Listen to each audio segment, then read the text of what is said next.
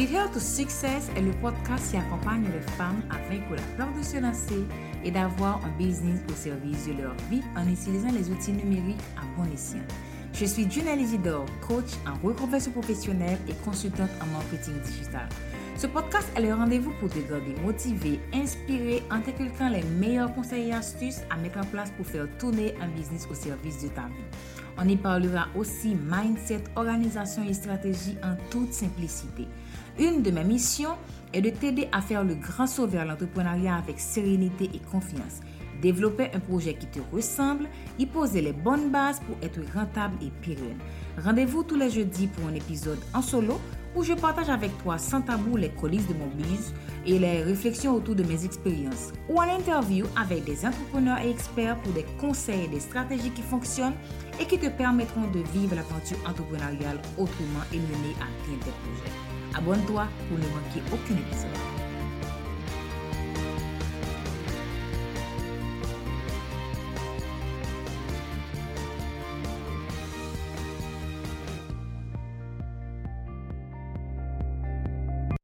Hello à toi, j'espère que tu te portes bien. Moi, je vais très bien. Ben ouais, je vais très bien. Je suis très contente aujourd'hui de te présenter cette, euh, cette émission. C'est notre septième épisode et je suis d'autant plus excitée parce qu'aujourd'hui, je te présente une invitée. J'ai le plaisir et l'honneur de te présenter Émilie Besson, de la fabrique du nom, avec qui j'ai eu, eu une discussion très sympathique, très joviale. Émilie est d'une gentillesse palpable, je dirais. Allez, je te laisse découvrir notre discussion. Prends ton stylo, prends ton cahier de notes. Il y a beaucoup de conseils et d'astuces que tu dois noter. Et moi, je te retrouve tout de suite après l'interview pour la conclusion. Allez, à tout à l'heure. OK.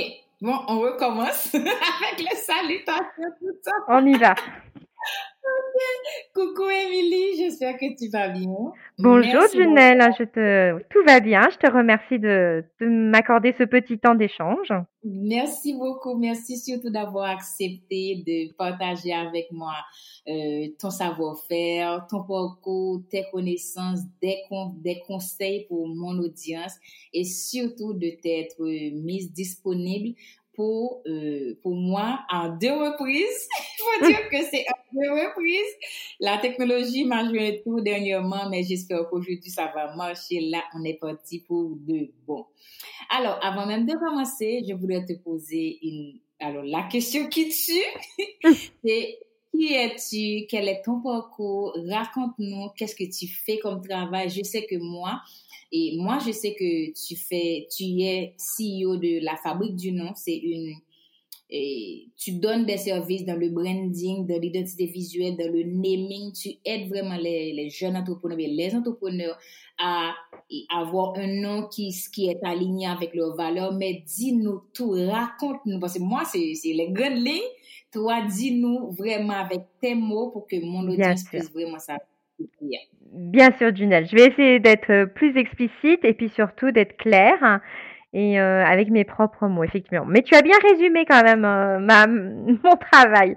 Alors, moi, je suis Émilie Besson. J'ai créé mon entreprise le 1er mai 2019 qui s'appelle la Fabrique du Nom. Mmh. Alors, qu'est-ce que ça évoque pour vous, la Fabrique du mmh. Nom? Fabrique, ça veut dire que on fait quelque chose au fur et à mesure, sur mesure, d'accord? C'est pas une machine qui va euh, lancer euh, une batterie de, de tests, de noms. Et voilà, non, on fabrique vraiment, c'est-à-dire qu'on fait en fonction de la personne et on va faire sur mesure, d'accord? C'est en ça que c'est aligné à la personne, le nom que l'on va fabriquer. Donc c'est le mmh. nom N-O-M, nommer son mmh. projet, nommer son entreprise, nommer sa marque, d'accord? Donc c'est ça, effectivement. Maintenant, pour me présenter plus personnellement, euh, qui je, je, suis, donc je suis Émilie, j'ai 45 ans, j'ai deux enfants et je vis en France, à Angers. Donc sur le bord de, sur les bords de Loire. Mmh hein. Euh, plus exactement entre une cathédrale et un château. Je vis, voilà, dans le cœur historique d'Angers. non mais c'est important parce que les bonnes ondes, moi je m'intéresse à l'histoire des entrepreneurs et en fait j'ai besoin d'être dans un endroit où ça, où c'est porteur en histoire. Donc je suis entre la vieille cathédrale d'Angers et le vieux château. Donc toute l'histoire porte son oh sens en fait. Donc euh, voilà, je suis entourée de pavés et de choses très anciennes qui sont qui ont beaucoup de sens. Voilà. Et alors en, dehors de ça, en fait, euh, alors euh, quel, est mon parcours? Mon parcours de base, j'ai fait un diplôme de psychologue au début quand j'étais jeune de mes études parce que je voulais quelque chose. J'avais besoin de comprendre comment fonctionnait l'être humain. Voilà, c'était vraiment pour moi, j'avais besoin de comprendre intellectuellement comment chacun fonctionnait. J'ai fait toutes mes études, j'étais passionnée, mais arrive à la fin de mes études, au moment du diplôme, eh bien, euh, quand je l'ai passé, euh, je me suis rendu compte que j'avais fait des stages, évidemment, à la fin de mes études. Je n'aimais pas travailler en tant que psychologue. Quand on est jeune, on fait des études par rapport à des matières, mais on ne se, on ne se projette pas dans un métier. Parce qu'on découvre au fur et à mesure, d'accord? Donc c'est pour ça, même aujourd'hui, quand on a plus de 20 ans, 30 ans, 40 ans, enfin peu importe, plus de 50 ans, ce qui est important, c'est réussir à se projeter et essayer d'abord ce métier avant de se lancer dedans. Donc nous, on n'avait pas la possibilité quand on était jeune de se lancer dans le métier avant de commencer les études. Hein. Personne faisait ça. Maintenant, aujourd'hui, on a compris qu'il fallait faire des stages. À l'époque, ça n'existait pas. Et moi, ce qui me manquait, en fait, c'était que j'avais besoin que les gens, les gens soient positifs dans leur parcours.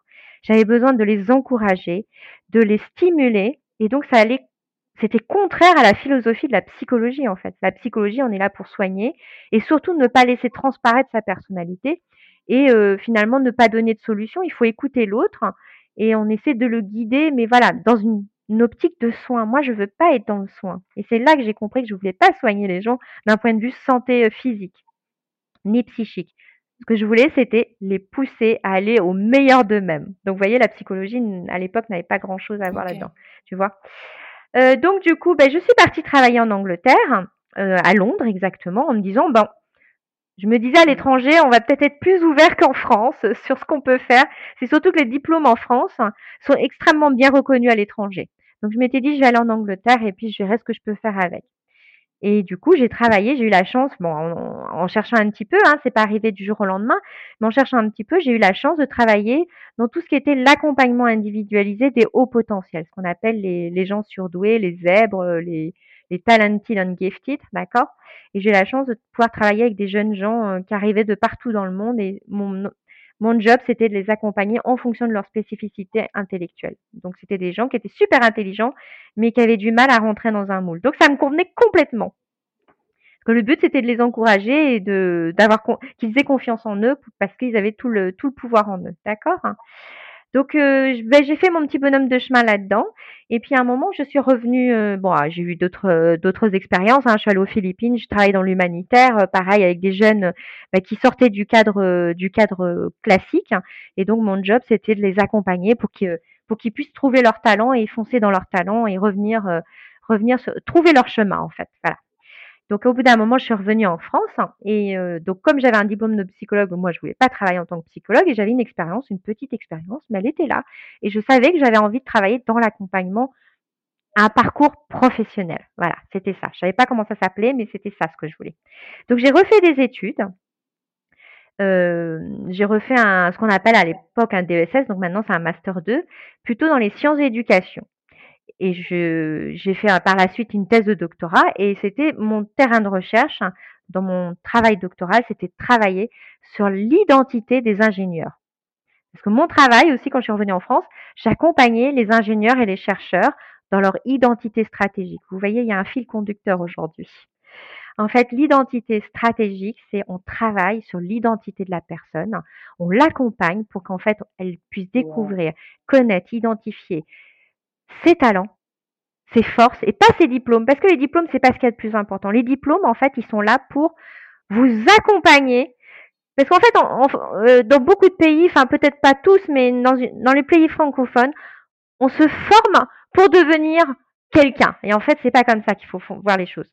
On doit normalement se former à partir de son potentiel. Et nous, on n'a pas fait comme ça, nos générations en France. On s'est formé et après, peut-être qu'on trouvera notre bonhomme de chemin et notre plaisir dans la vie. Eh bien non, ça marche pas. Donc le, le déclic, Junel, il s'est passé comme ça. C'est en rencontrant des entrepreneurs. Et un jour, il y a eu vraiment un. Alors j'ai compris que c'était quelque chose qui me plaisait, que je voulais travailler avec les entrepreneurs, mais je ne savais pas comment, du coup, par rapport à la stratégie identitaire, parce que je me suis dit, bon, ça va pas plaire aux gens de travailler sur la stratégie identitaire, parce que la plupart des entrepreneurs, ils disent, mais moi, je me connais, j'ai fait des bilans de compétences, j'ai fait des formations, je sais qui je suis, je sais ce que je vaux. Et mais je voyais bien qu'il y avait quelque chose d'autre qui allait pas, et que c'était pas suffisant de se connaître, il fallait un autre travail plus poussé. Et il s'est trouvé qu'un jour, je suis, j'ai débranché parce qu'à un moment dans l'entrepreneuriat, il faut pouvoir débrancher. Et j'ai, fait simplement ce qu'on appelle un, apéro des voisins. Je ne sais pas si ça existe dans votre pays, mais nous, en, sur, dans notre ville, enfin Angers, dans d'autres villes françaises, hein, je pense que ça n'existe pas qu'à Angers, on appelle ça la fête des voisins. Et en fait, euh, on ne connaît pas forcément nos voisins, donc il y a un jour au mois de mai où on rencontre tous nos voisins sur la place ou dans, le jardin et on organise un apéritif. Chacun arrive avec son apéritif et ses petits amuse-bouches, ses, ses, plats pour partager et pour faire connaissance. Et j'ai rencontré donc une de mes voisines, euh, une nouvelle voisine, parce que ça faisait pas longtemps qu'elle venait d'arriver, qui était entrepreneur. Ah bah alors là, on était les deux seuls entrepreneurs du quartier. Et donc euh, évidemment, forcément, comme j'aime le monde de l'entrepreneuriat, j'étais passionnée par son projet. Et elle me dit pareil, euh, bah écoute, euh, mon projet il est prêt depuis six mois, un an, mais j'arrive pas à me lancer.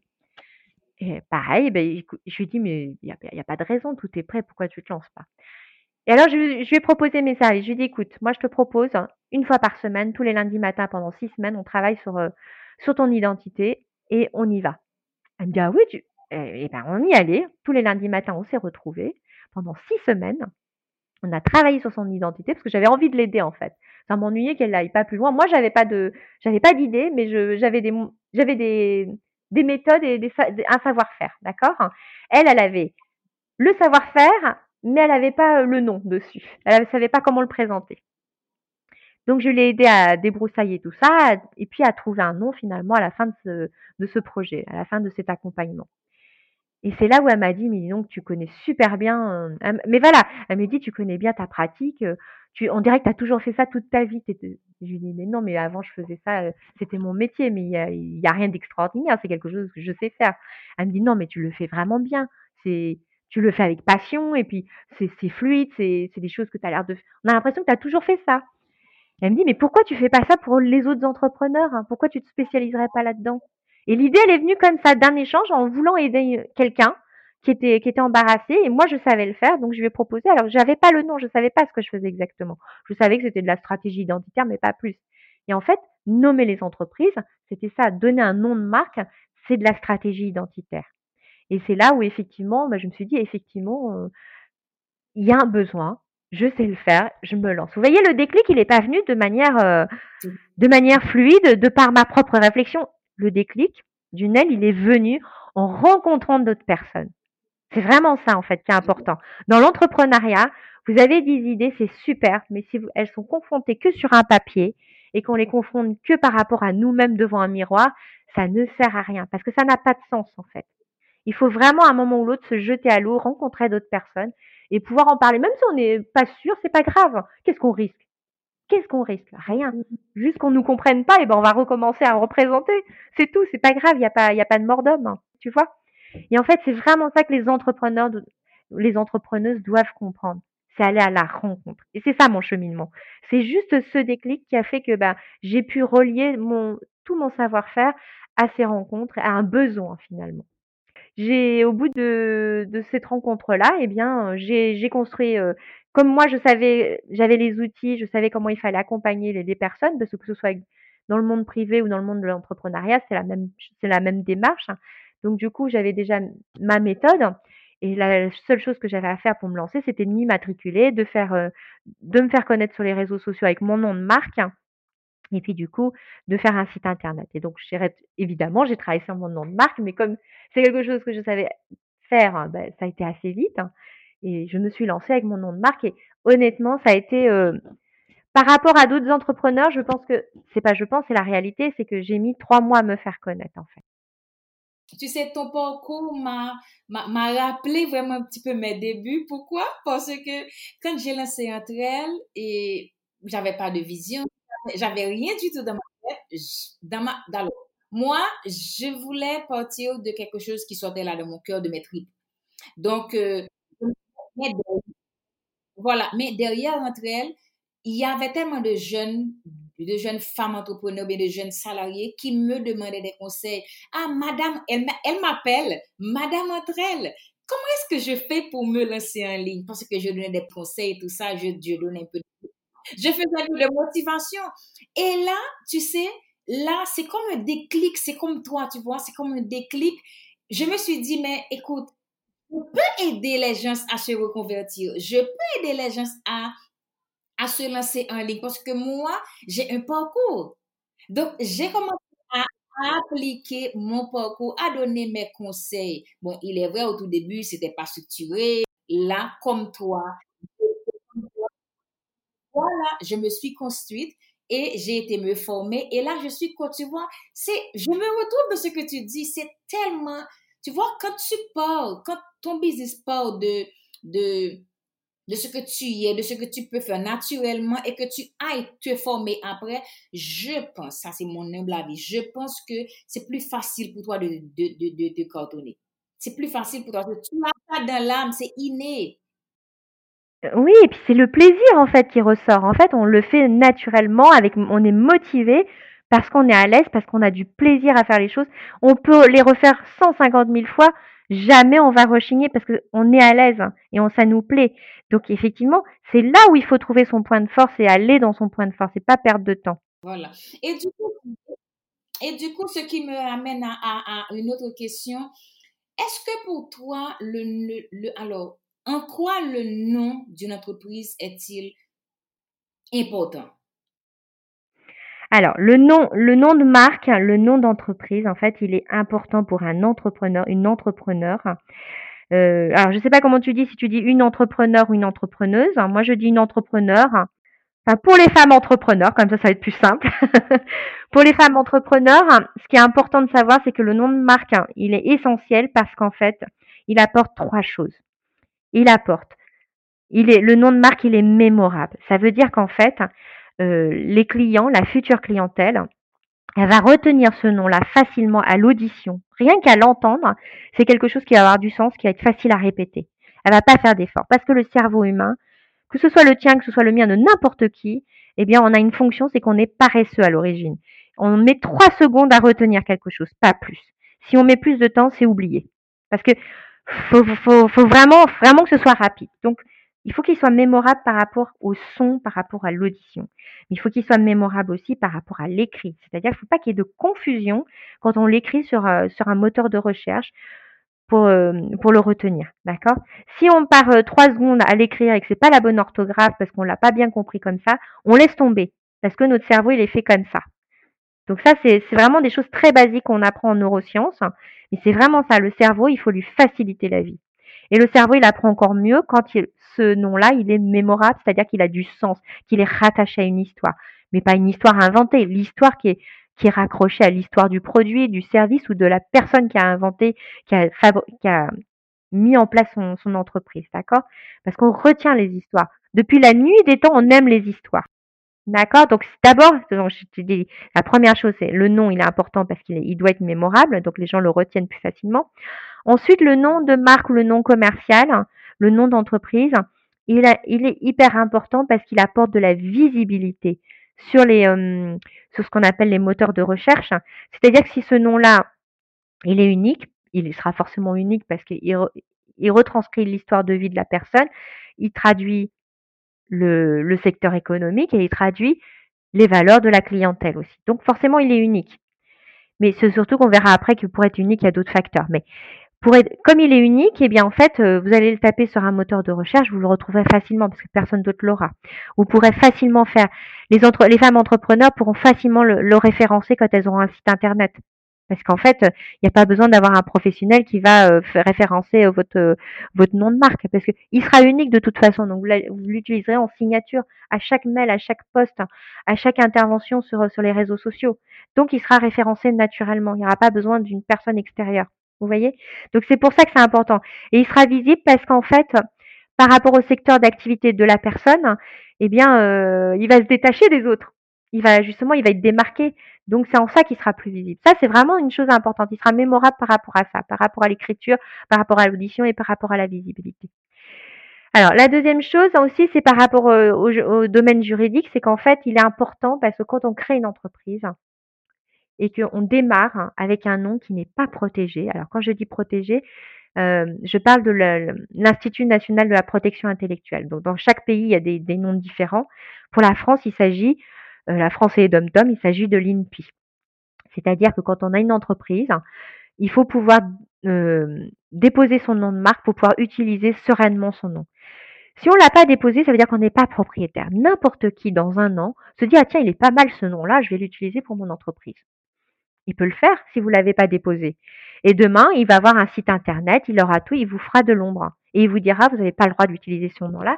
D'ailleurs, c'est même pas lui qui vous le dira, c'est son avocat qui vous enverra une lettre. Donc ce sera pas drôle parce que ce sera des batailles juridiques. Et ce sera au moment où en fait l'entrepreneur va être en plein dans son dans le boom de son activité. Il a passé beaucoup de temps à se faire connaître, à, à construire son entreprise.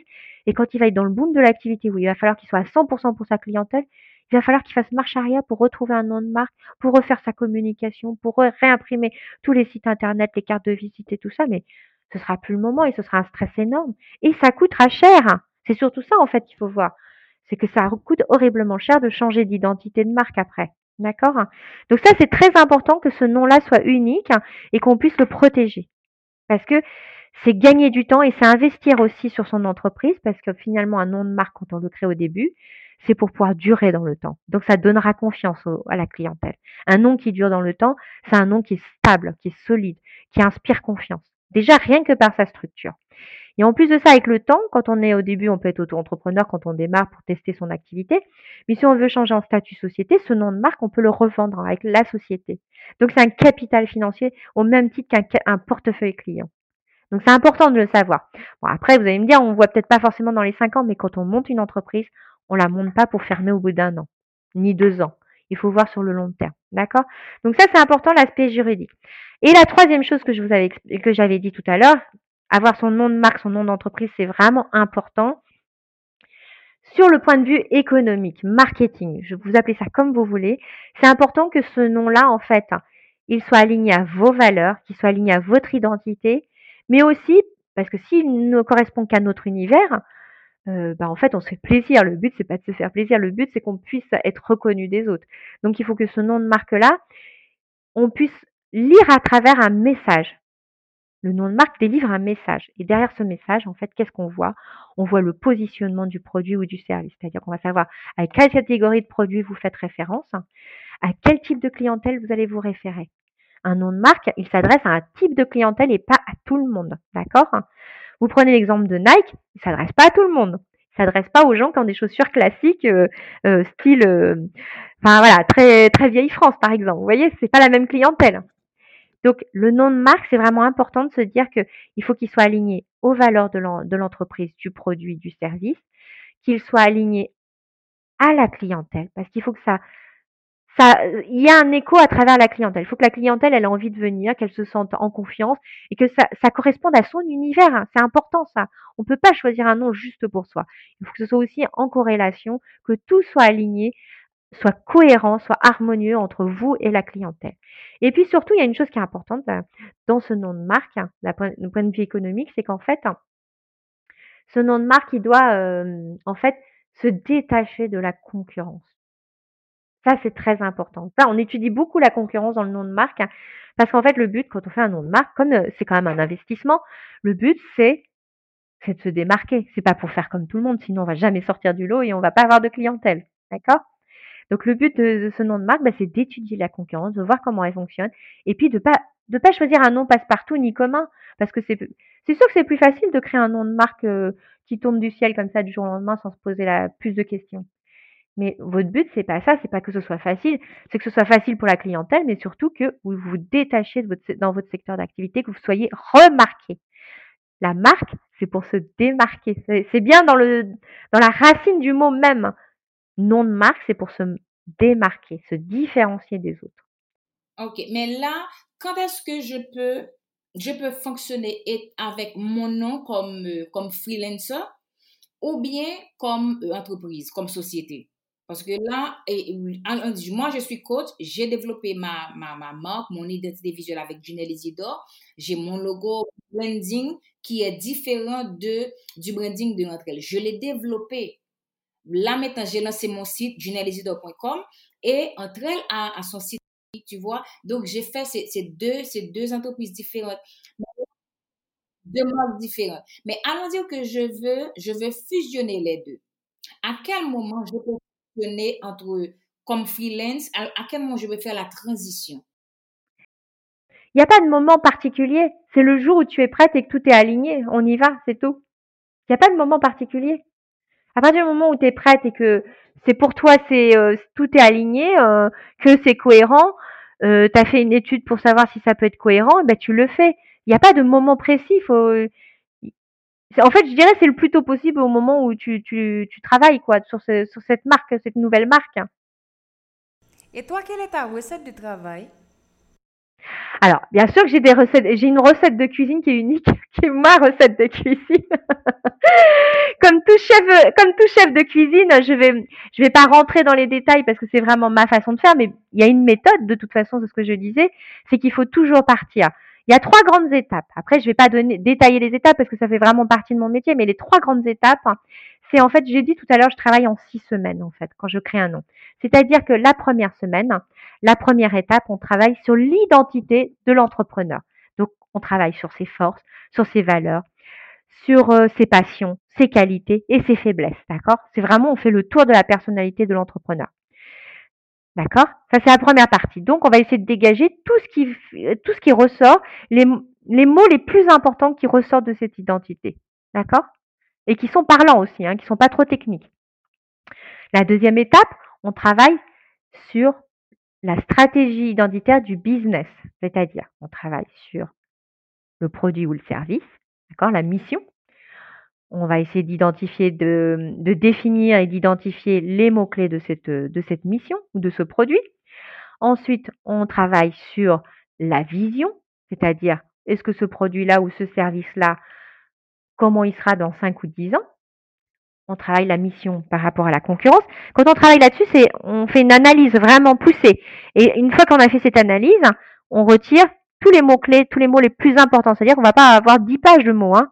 On retire les mots les plus importants de cette stratégie, d'accord, qu'on a analysé. Donc on fait, on a dit, on travaille sur la mission, la vision, sur la concurrence, sur la, sur le positionnement, c'est-à-dire qu'il faut détailler aussi tous les prix de chaque, de chaque produit, de chaque service, hein, d'accord Et puis on travaille sur les valeurs de l'entreprise. Qu'est-ce qui est le plus important à, à mettre en avant pour, euh, pour le produit et pour la clientèle? Et la dernière chose, dans cette identité business, on travaille sur la cible clientèle. On la détaille. Comme dans n'importe quelle stratégie d'entreprise, on la détaille. C'est-à-dire qu'est-ce qu'elle aime, quel est son univers, où est-ce qu'elle vit, où est-ce qu'elle travaille, à quoi elle s'intéresse, comment elle se déplace, où est-ce qu'elle va en vacances, comment elle s'habille, qu'est-ce qu'elle lit? Voilà, on fait vraiment le tour de la personnalité de sa clientèle principale, de sa clientèle de cœur, je vais dire. D'accord? Parce que, comme j'ai dit tout à l'heure, on ne s'intéresse pas à tout le monde. Donc, à partir de tout ça, en fait, on a un espèce d'entonnoir et euh, tout en haut, on a toutes les informations et au fur et à mesure, on va éliminer les mots-clés les plus importants. Et en fait, une fois qu'on a tout ça, on a sélectionné tous ces mots importants, tous ces mots-clés entre la personnalité, le business, la cible clientèle. On a, on doit arriver, pouvoir arriver à définir des domaines, des univers. D'accord? Ce sont les univers qu'on définit de la marque.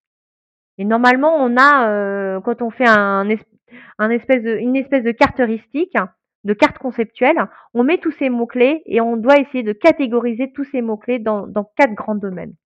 Et en fonction de ces quatre grands domaines, en fait, ça va être notre cahier des charges. Le nom de marque, il va s'appuyer sur, sur ces quatre domaines. C'est-à-dire, quand on va inventer un nom, qu'on va créer un nom, eh bien, il va falloir toujours vérifier ces quatre grands domaines, voir si ça appartient bien à notre cahier des charges. Va pas, si par exemple, euh, je vais donner un exemple avec euh, ben, entre elles. Hein. Si entre elles, tu avais euh, les, les grands domaines qui reflétaient l'activité d'entre elles, si entre elles ne correspondaient pas à un de ces domaines, ça aurait été embêtant. Ça veut dire que il ne parlait qu'un, ça parlait pas à tout le monde ou ça parlait pas entièrement de, de tous les tous les accompagnements et tous les services. Donc c'est un petit peu embêtant. D'accord? Donc, on suit un cahier, ce cahier des charges qu'on a construit sur, euh, sur, au fur et à mesure. D'accord? Une fois qu'on a fait tout ça, après, effectivement, c'est ce qu'on on appelle euh, la partie créative.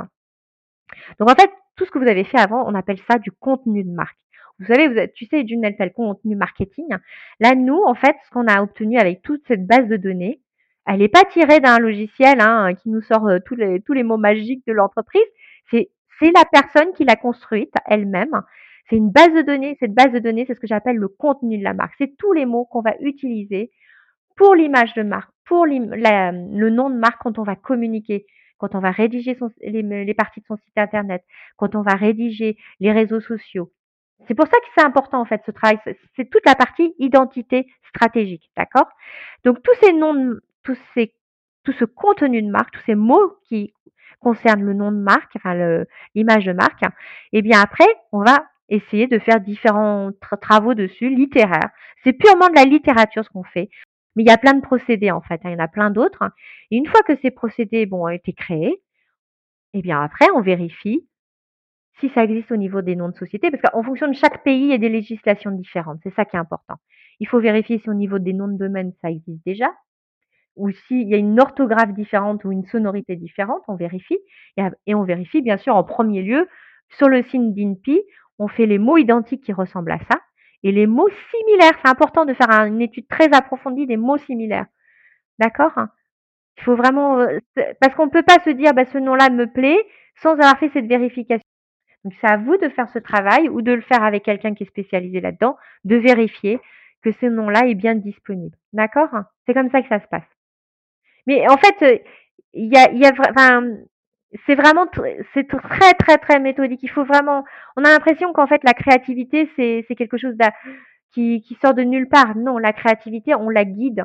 Et effectivement, moi souvent quand je reçois mes clientes, euh, quand elles ont envie elles-mêmes de chercher le nom, en fait, elles ont besoin juste d'avoir un regard extérieur sur les angles morts de l'identité. Parce que quand on est dans son identité, on a du mal à se voir de l'extérieur. On, on, est tellement dans son business plan qu'on n'arrive pas à tout voir. Et donc souvent, elles font, elles font appel à moi simplement pour la démarche identité où on arrive à ce contenu de marque. Et avec tout ce contenu de marque, après, je les laisse créer leur propre nom. Vous voyez, tu vois? Donc c'est vraiment cette démarche, à la base de la démarche. La créativité, c'est elles qui la font si elles en ont envie. Si elles n'y arrivent pas, elles viennent vers moi et je, m'occupe de la partie créative. Ça, c'est ma dernière, ma dernière question. Que, que conseillerais-tu à quelqu'un qui, qui est bloqué sur son nom de, de, de, business, sur son nom de mob? Eh ben, alors écoute, tu sais, quelqu'un qui est bloqué en fait hein, sur son nom de marque, euh, il, a, il y a deux raisons quand il est bloqué en général. La personne qui est bloquée, c'est parce que soit elle a un nom qui, en fait, qui plaît à tout le monde, mais elle, ça ne lui plaît pas tant que ça parce qu'elle trouve que souvent, bien souvent, le nom qu'elle a, bah, en fait, il ne transparaît pas. Dedans, on ne voit pas sa personnalité, on ne voit pas ses valeurs, on ne voit pas son histoire. Il y a quelque chose qui lui manque. En fait, tout bêtement, ce nom, il n'est pas aligné à elle. Il est aligné aux autres, il plaît à tout le monde sauf à elle. Elle le dit pas comme ça la personne, mais elle le ressent, elle ressent bien qu'il manque quelque chose. Eh ben il manque ses tripes dedans, tout simplement. Donc en fait, c'est difficile euh, pour une personne euh, d'avancer parce que si elle est bloquée à cette phase-là, si en fait elle trouve des noms mais que ça lui, elle a pas le coup de cœur, ça veut dire qu'en fait euh, c'est quelqu'un qui est plutôt conceptuel, qui est comment je vais dire, qui, qui, va être très pragmatique, qui va être très concret et qui va avoir du mal à, être dans le conceptuel, c'est-à-dire qu'elle va avoir du mal à, aller laisser son esprit à droite et à gauche, à, se recentrer et euh, à trouver son identité avec des mots justes et euh, attrayants et percutants pour la clientèle. Elle va trouver des mots qui vont être très marketing, mais qui vont pas lui correspondre à elle, tu vois. Et donc ces personnes-là, en fait, elles sont très sensibles et elles ont besoin de, de quelque chose qui soit vraiment aligné. Et donc là, c'est nécessaire dans ces cas-là vraiment de pouvoir faire appel à quelqu'un qui va justement reprendre toute cette stratégie identitaire pour que ce soit le plus aligné, plus à l'image de la personne. Et après, elle pourra créer à partir de, ce qu'elle aura comme contenu de mots. Mais c'est vraiment le cas typique des clientes que je peux avoir, c'est que elles ont des noms, mais elles sont bloquées parce qu'elles sont pas satisfaites entièrement. C'est parce que ça ne ressemble pas à elles. Donc dans ces cas-là, on reprend l'identité et je, je, leur donne une banque de, de mots pour leur future marque. Et avec ça, elles vont créer leur propre nom. Parce qu'elles ont besoin d'être créatives, elles sont très sensibles, d'accord? Il y a une autre catégorie de personnes qui peuvent être bloquées. Mm-hmm. Alors, ce sont celles qui, par exemple, euh, elles ont un nom, elles trouvent que ça sonne super bien avec leur clientèle, ça sonne super bien, ça rentre en écho, en, résonance avec leur parcours, avec leurs produits, elles sont super contentes. Mais problème, le nom, il est déjà pris ou il est commun. Ça veut dire qu'il n'est pas référençable, qu'il peut pas être protégé. Donc là, c'est un gros, gros travail à faire parce que il faut faire le deuil de ce nom qui a été trouvé. Et c'est très compliqué parce que bah, c'est leur bébé quand même. Hein. C'est ça en fait. Elles ont accouché hein, d'un bébé, donc elles ont trouvé un nom qui leur convenait super bien, mais pas de bol. Ce nom, il est pris. Et donc elles ont du mal à se finalement à créer d'autres choses, à trouver autre chose. Et pareil, encore une fois, eh bien retravailler sur l'identité avec quelqu'un d'autre. Donc ça leur permettra d'aller sur d'autres univers et de pouvoir créer d'autres d'autres noms. Et franchement, c'est vraiment ça. C'est quand on est bloqué, il faut se faire aider. Parce que finalement, si on trouve le nom tout seul, on a besoin de personne. C'est, c'est, ça va dans le meilleur des mondes. Mais quand on est bloqué, vaut mieux demander de l'aide pour travailler sur son identité. Et après, vous pourrez retrouver des noms par vous-même en étant créatif. Alors ça, c'est deux situations que je trouve assez fréquemment. Euh, la troisième situation que je peux trouver de personnes qui sont vraiment bloquées, alors ça peut être des personnes. Euh, euh, troisième situation, qu'est-ce qu'on pourrait avoir? Hmm. Ça peut être des personnes qui, euh, qui ressentent un univers, qui, euh, qui savent très bien ce qu'elles veulent dégager dans leur identité, qui savent très bien, qui connaissent très bien leur, euh, leur clientèle. Elles savent vraiment ce qu'il faut, mais elles ne trouvent pas de nom, effectivement. Pourtant, elles ont compris, elles ont senti ce qu'il fallait. Mais elles n'arrivent pas parce que c'est ce qu'on appelle des personnes, comment on va dire, elles sont intuitives. Mmh. C'est-à-dire que elles ressentent très bien les univers, elles sont super, sont, c'est des gens qui sont sensibles et intuitifs, mais qui, qui ont qui ne sont pas à l'aise avec les mots. C'est-à-dire qu'ils sont pas, il leur manque cette partie conceptuelle en fait. Arriver à généraliser, à traduire ce que l'on ressent ou ce que l'on a analysé à travers un mot, à travers un nom. Et c'est souvent des personnes qui ont, des difficultés pour, euh, bah pour, pour faire des, des plans en fait, de manière générale. Hein. Donc c'est, c'est normal, hein, on peut pas être bon partout, on a des forces, il faut aller dans ses forces. Et donc pareil, si on peut se faire accompagner ou échanger avec d'autres personnes sur bah, euh, sur le contenu des, de l'univers, sur les mots qu'on peut mettre sur les univers qu'on a compris, c'est beaucoup mieux de se faire aider. En fait, c'est vraiment ça. C'est c'est ce que j'expliquais tout à l'heure de manière générale dans l'entrepreneuriat. Euh, il faut pas perdre de temps en fait sur euh, sur des choses qui peuvent nous mobiliser. Qui, alors qu'on a plein d'autres choses à faire. L'entrepreneuriat, c'est un vrai marathon. Le début de la création de l'entreprise, il faut que ce soit serein. Si c'est pas serein, la partie elle est pas finie, elle ne fait que commencer. Donc si on est stressé parce qu'on ne peut pas lancer son entreprise parce qu'il manque le nom de marque, vous allez vous, enfin les personnes, enfin les entrepreneurs vont être stressés pour quelque chose qui est pas grave. Il vaut mieux laisser de côté et revenir après. Ou si quand on revient après que ça vient, ça marche toujours pas, ben on se fait aider. Et ce qui est important dans l'entrepreneuriat, c'est ce que je dirais pour conclure en fait, c'est d'aller à la rencontre des autres, pas rester tout seul dans son coin, parce que quand on est bloqué, eh bien, on peut être vite en ce qu'on appelle être en surmenage intellectuel. Et c'est pas vraiment pas le moment parce que l'entrepreneuriat c'est c'est vraiment une course de longue haleine, donc il faut pas être déjà surmené dès le départ. Donc vaut mieux aller à la rencontre de quelqu'un d'autre ou simplement prendre une semaine de vacances, euh, faire un break pour revenir reposer parce que s'il y a une surcharge mentale, c'est pas possible. Voilà.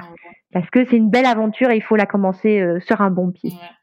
Oh là là, Émilie, ça va? ça me fait trop plaisir. Tu as partagé tellement de choses là avec moi que je vais, j'aurais vraiment du mal à retranscrire tout ça, mais j'espère que mon audience va vraiment prendre parce que tu vois, ton plan d'action, ta méthode de trouver un nom, c'est bon, si, si la personne veut se faire accompagner, elle va te contacter, elle va contacter un professionnel, mais tu vois, en, comme on dirait en, en, en, Haïti, on dirait en deux temps, trois mouvements, tu as donné des pistes qui sont qui sont faciles à mettre en place. Complètement, complètement. Voilà, et surtout le conseil oui, que complètement.